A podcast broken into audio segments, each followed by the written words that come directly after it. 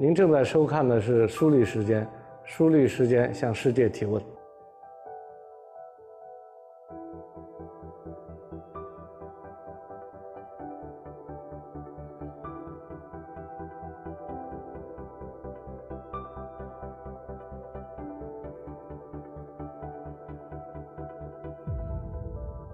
们还把每年的这个九月十三号定为反省日，所以一直到现在我们反省了也二十多年了。做生意非常有意思的事儿，有点像一个班同学，一个班同学呢，大家都是一个老师教的，但你看走上社会以后啊，哪怕都是一个专业，都搞建筑师，也会有不一样。你给人按摩风险大呢，还是当外科医生风险大呢？做手术肯定风险大，按摩这玩意儿就是收费嘛，服务好。那这个平台是干嘛？就是服务的。身为万通六君子的大哥，地产界的思想家冯仑的名字总跟理想二字相连。他读书思考，写了一本叫《理想丰满》的书。他将创造有价值的空间视为己任，认为追求理想顺便赚钱。近年来，他更是投身打造充满乌托邦色彩的立体城市。但丰满的理想有时却无法抵挡现实的残酷。万通地产疲软的业绩以及立体城市等新项目进展不尽人意，让冯仑背上了只顾理想不要生意的质疑。冯仑的理想人生是怎样展开的？他如何看待外界对万通发展滞后的看法？立体城市到底是怎样的一个梦想？我们认识这么长时间，很熟，好像哪怕是。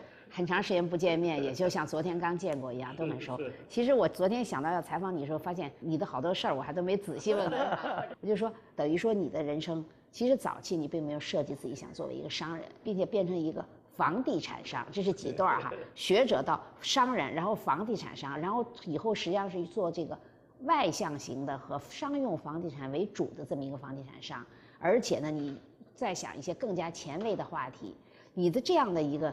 人生轨迹从什么时候开始？你是自己是觉得是自己开始把握自己和设计自己的呢？呃，我觉得两段，曾经有一段自认为是能设计的，这就是刚研究生毕业在机关里那段，因为那段所以大家都是觉得啊自己可以掌握，但实际上这段是虚的。真正来说呢，我觉得是财务相对自由的时候，然后开始觉得可以设计自己的未来。也就赚了第一桶金以后，稍微消退下来，大概九二九三年，然后我们开始坐下来，还写了篇文章，叫《披荆斩棘，共赴未来》，就我们对办企业的一些看法。你那个第一桶金是？第一桶金呢，我们也比较简单，就是我们实际上去借钱，不断借钱，做了一个房地产项目。呃，在海南呢，当时有八个别墅，然后我们用借钱再加上按揭贷款。然后呢，我们把它买下来，买下来以后把它改造，它原来没装修的，然后把它改造装修，然后又把它卖出去了。挣了多少钱呢？挣了毛利润大概有三百万，但是我们最后付点税了，大概呃有个两百万左右。然后我们大家就从这儿开始，那会儿九二年有那么多钱，也觉得也觉得挺兴奋的。啊，对呀。呃，所以的话，我们当时就觉得哈，这辈子好像。哥几个吃饭问题似乎自己能解决，二百万一人五十万吃饭能吃好长时间。对能解决了，所以我们就说的想点长远的事儿，所以我们就认真的做了一个讨论的。所以我们在这个时候做了几个事情，除了我们确定做房地产以外，我们还把每年的这个九月十三号定为反省日，所以一直到现在我们反省了也二十多年了，甚至员工聚餐都没有，就是开会。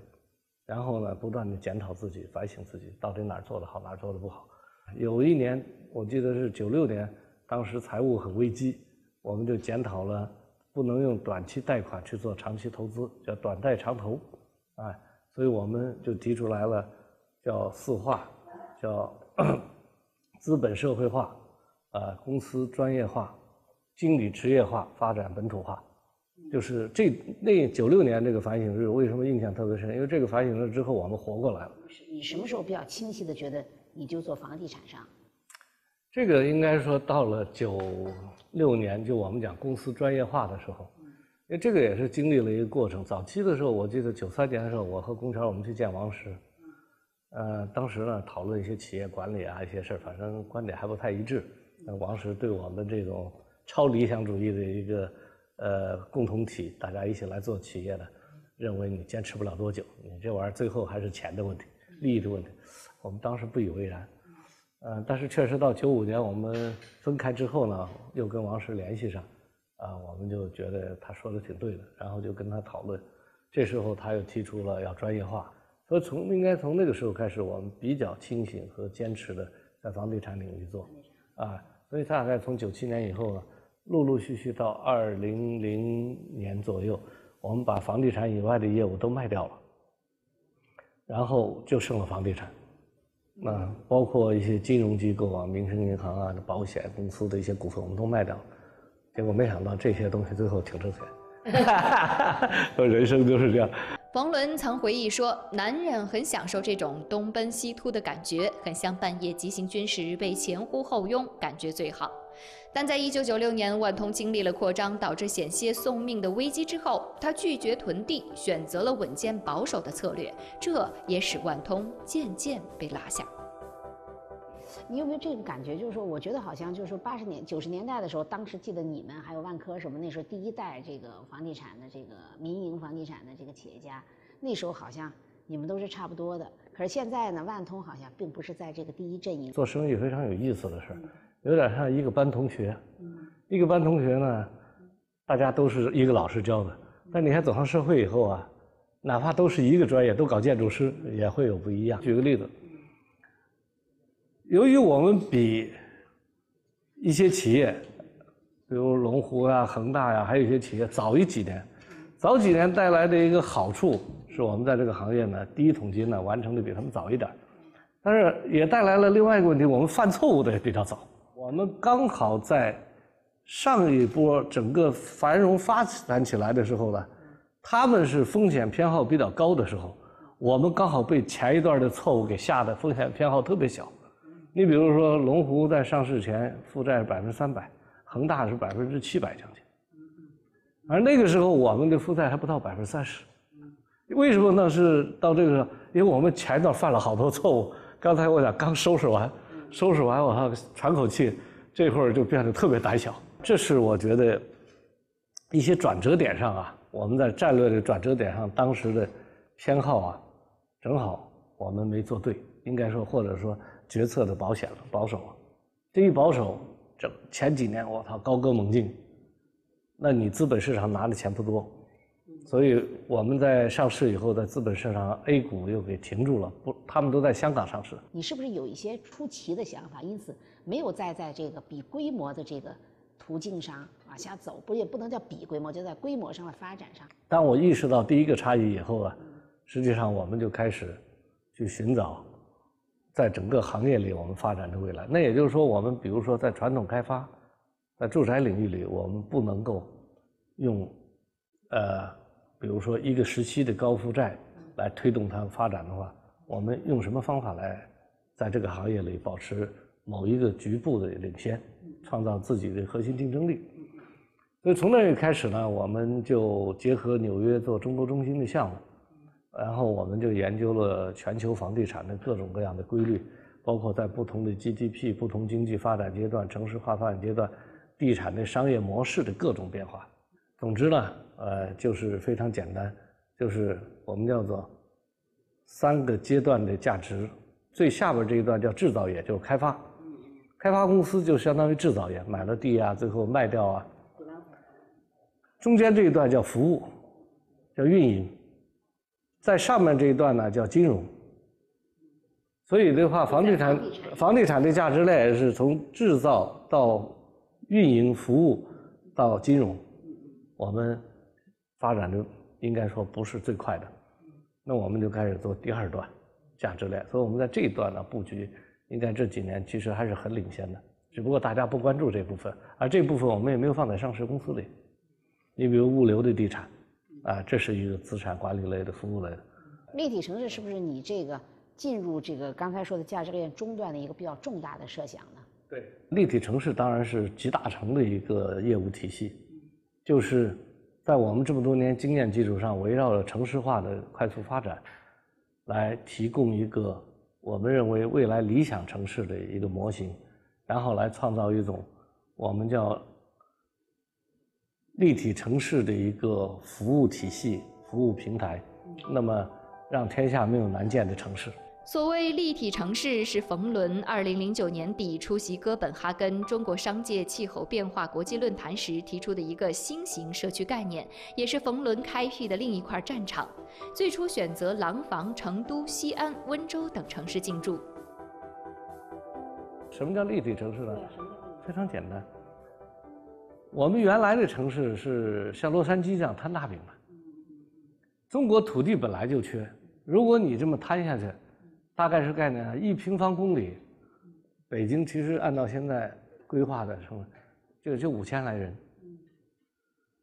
规划要求可以达到一万人，但新加坡的规划是多少呢？新加坡做到四万人，也就是说，它不是弥散的，它是收拢的，它不是摊开的，它是紧凑的，它不是横着发展的，它是纵向发展的，这是立体城市的规划特点。那第二个特点呢？也是针对我们城市化当中出现的问题，就只有搬政府和卖住宅，没有产业，而没有产业就变成了空城、碎城、死城、鬼城。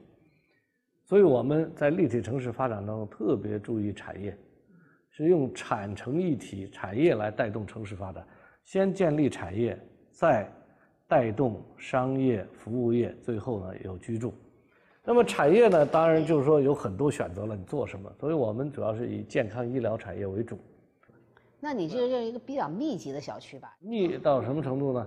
就是密到你现在待这个地儿，我们那个住宅就跟对面的新城国际的密度是差不多。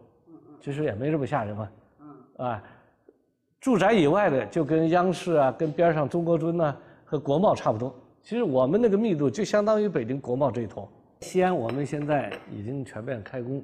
按照计划呢，五到七年能建成。我们就开发了一款游戏，我们叫立体城市的一个游戏，就把西安这个立体真实的规划的背景放在游戏上面。然后这个游戏玩什么呢？你在这个游戏上玩，积分挣的钱，积分可以转化为买房可以打折。就你比如你积分多少，到真实去买房就可以打折。另外一个呢，如果你打穿了，你得到最高的奖励。那我们今年就要送四套房出去。还有一个呢，如果你北京人玩了西安这个立体城市，但是你并不想在西安买房，那你可以把这个积分卖给其他人，其他西安的人相当啊可交易，相当于有个汇率。我们在不同城市，未来这个游戏会扩充北京、上海、温州都会放。这样的你玩，你也可以玩上海啊，也可以玩北京啊。反正你玩了，这积分是可以串的。你等于在前期的这个呃软软件这块做的做的时间很长。你等于说最早提出这个城市是已经五年多了，五年多嘛，一直在做前期。那目前你为这些前期的事情已经投入了多少钱呢？我们投入了有两亿多，就是在平台，因为这个房地产这个平台啊，它跟那个其他的不一样，在房地产这个平台体系建立，我们花两亿多了。城市本身已经花了几十亿了。这个平台是什么呢？相当于我们说，你炒菜这个锅，这是十块钱，你炒那个肉可能是一百块钱。对，是，也就是说，当你想做立体城市的时候，你并不是想做这个城市的，你说的下游这块或者 developer developer 这块发展商这块，你是想做这个这个城市的服务这块。整体的做一个系统的城市服务的一个，呃，我们叫做操作系统吧。是。就是这样的话，你任何一个地方建立这种。紧凑式的发展模式就非常快，对，所以我们在每个城市就可以复制。哎，你如果是用传统方法，你复制不了。哎，你用这个方法就可以复制。你比如举个例子啊，就是像比如说你像星巴克，星巴克它是两个体系，一个是个品牌啊、管理啊和商业模式 know how 这个体系，对吧？这在全世界都一样的。另外一个，你底下有加盟店。那你加盟店是干什么？你出钱，但体系你是用别人的，你只有这种方式才快，对不对？我们也一样，我有一个立体城市一个体系，走哪儿都是一样的。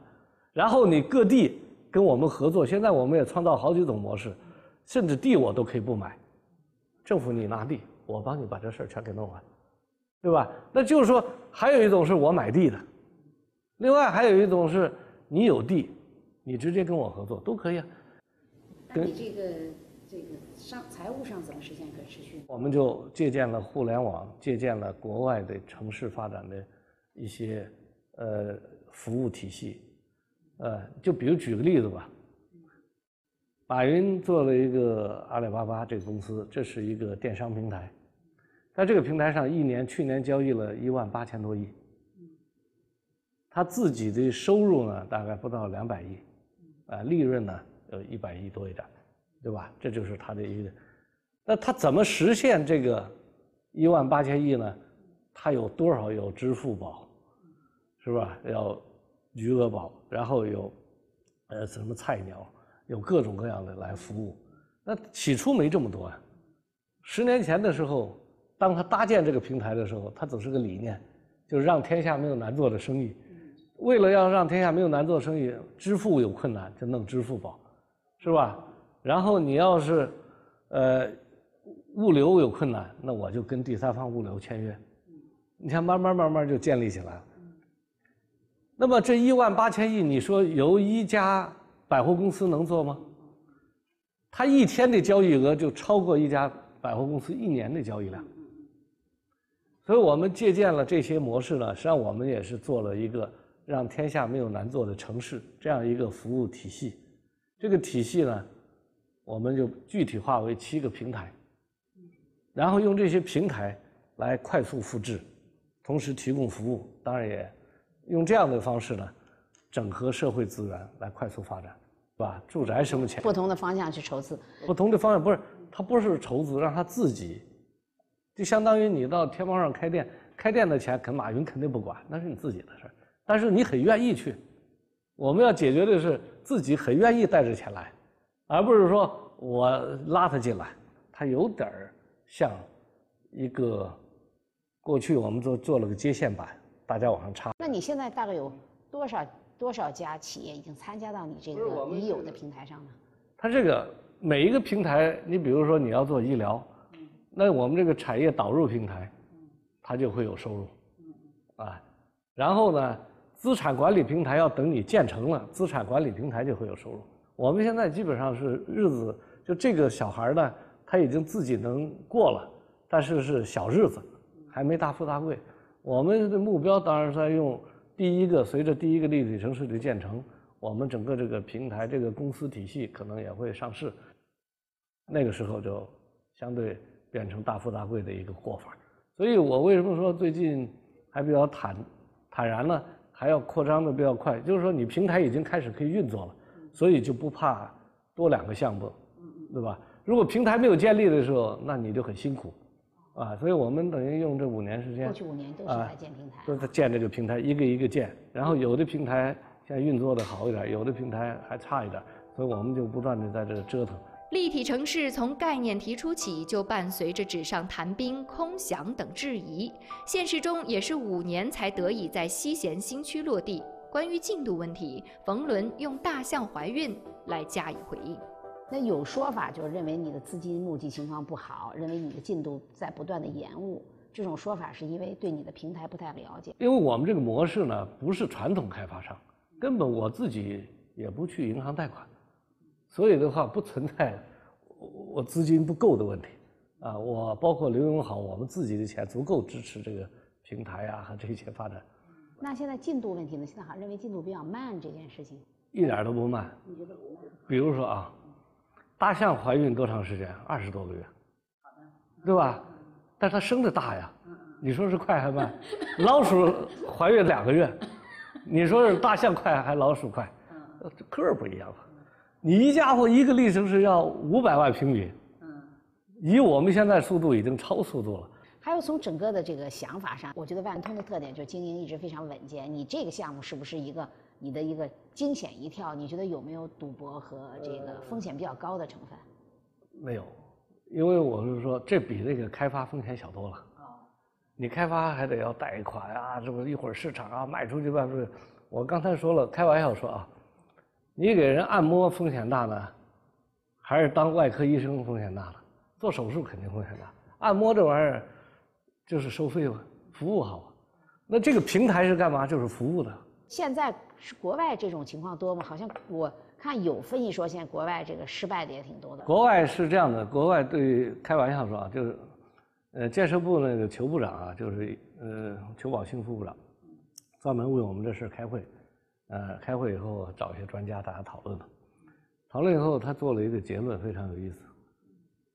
他说两点，第一就是人类对理想城市的探索从来没有停止过，立体城市。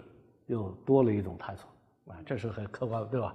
第二句话就是说，以往的探索之所以没有成功，最重要的探索基本上不是企业家在探索，是建筑师在探索，是一些社会实验的一个理想主义者，做社会实验的理想者、理想主义者。他说，立体城市是唯一有可能把理想变现实的，因为。办这事儿的是个企业，是个富有理想主义的企业家。企业家，而企业家你也做企业，非常简单，就是把梦想要变成现实。他每天有梦想，但他会操作，他把每件事能给你捣成捣鼓成。你要是一个学者，他就不负责捣鼓，他只负责说。我们是要把每句说的话变成现实的。哎，这个事儿是不是算你办万通以后，从这个九六年你们分开以后，这个是一个最大的跳跃？呃，其实也不是了。其实这个做企业啊，其实是三条线的事儿了。一条是专业领域里的核心能力怎么样形成一个好的战略和竞争了，竞争力了，这是一条线。